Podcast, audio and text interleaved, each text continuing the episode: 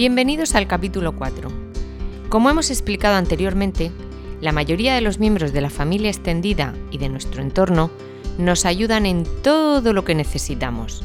Pero algunas personas, cuando eran pequeñas, no les enseñaron que hay cosas que no se deben hacer, como por ejemplo, no se debe tocar las zonas íntimas de niños y niñas. En estos dos últimos capítulos del podcast, el 4 y el 5, vamos a hablar de lo que denominamos situaciones. Pero, ¿a qué nos referimos por situaciones? Son cosas que les pueden ocurrir a cualquier niño o niña y que nos viene bien conocer para que en el caso de que no sucedan sepamos qué hacer. La primera situación la hemos llamado secretos buenos y secretos malos. Seguro que alguna vez una amiga o un amigo al contarte algo te ha dicho, no se lo digas a nadie, porque es un secreto entre tú y yo. Claro, un secreto es un secreto, y no se lo puedes contar a nadie. Efectivamente, así es, pero hay que saber distinguir entre secretos buenos y secretos malos. ¿Cuál es la diferencia? Pues que un secreto bueno te hace sentir bien, es decir, cuando guardas ese secreto bueno, estás contenta, ilusionada, mientras que cuando guardas un secreto malo, te encuentras un poco mal. Estás preocupada, triste. ¿Nos puedes poner un ejemplo de cada uno para entenderlo mejor?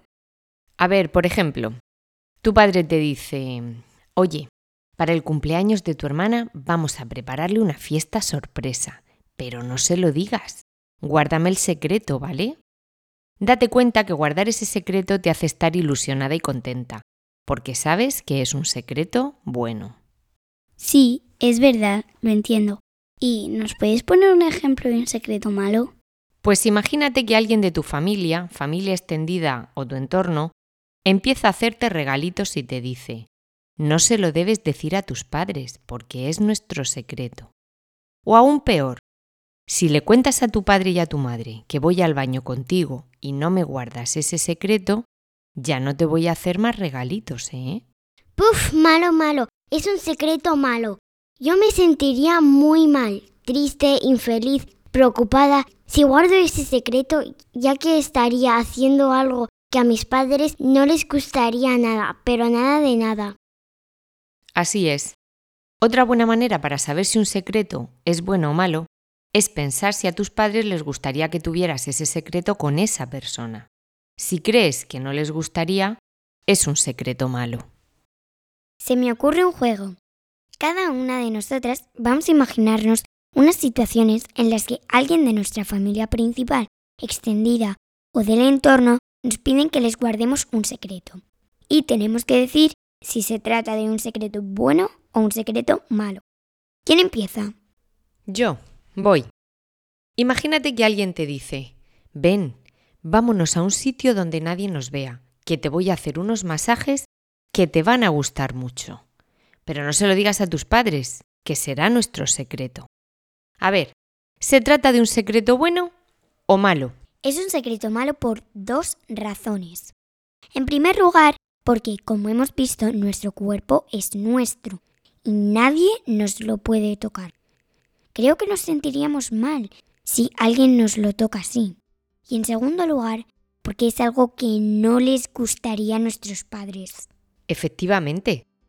Otra cosa muy distinta es que te vayas con tus padres a un fisio para que te dé un masaje porque te duele la espalda, por ejemplo. A ver, ahora yo voy a poner otra situación. Imagínate que has encontrado el libro que había perdido tu hermano y le dices a tu hermana pequeña, voy a dejarlo debajo de la almohada sin que se dé cuenta para que se lleve un sorpresón cuando se vaya a dormir, pero que no se te ocurra decírselo, que es un secreto. ¿Es un secreto bueno o malo? Es un secreto bueno.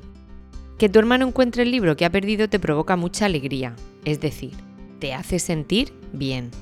Además, piensa también que tus padres se pondrán muy contentos sabiendo que has guardado ese secreto. ¿Qué os parece si los que nos estáis escuchando paráis el podcast para pensar en ejemplos sobre secretos buenos y secretos malos? Pasamos a la segunda situación, que la hemos llamado Cuidado con los regalitos. Haremos lo siguiente. Pido mucha atención a quienes nos escucháis. Voy a contar algo y Ana y Marta responderán con una frase cada una. Tenemos que descubrir cuál de las dos es la mejor respuesta, la de Marta o la de Ana. ¿Ha quedado claro? Voy allá. La situación es la siguiente. Alguien te dice, hola, soy una persona de tu familia, extendida o de tu entorno, y mira, te he traído un regalito que te encantará, pero ojo, solo te traeré más si no se lo dices a nadie. Vamos a ver qué responden Ana y Marta. Hmm, la verdad es que como me encanta el regalo, voy a decirle que sí. Vale, dame el regalo y no se lo digo a nadie. Y así me darás más, ¿no? Y ahora le toca a Marta. Mm, a mí también me encanta, la verdad. Pero voy a decirle lo que me han explicado mis padres. Debo contarles que alguien, sea quien sea, me ha hecho un regalo. Y sea de mi familia extendida o del entorno o de donde sea. Con mis padres no hay ningún secreto. A ver, Paula, ¿quién de las dos crees que ha escogido la mejor opción?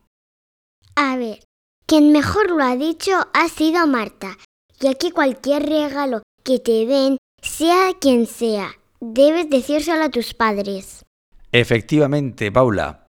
El problema de los regalitos es que quienes te los dan lo hace para acercarse más a ti, para que parezca que sois más amigos, ahora te doy un chuche, luego unos cromos de fútbol. El problema no es tanto que alguien te dé un regalo, sino que te diga que no se lo puedes decir a nadie. Algunos adultos te dan un regalo primero, luego otro, para que le guardes el secreto y no se lo digas a tus padres. Y eso no está nada, nada bien.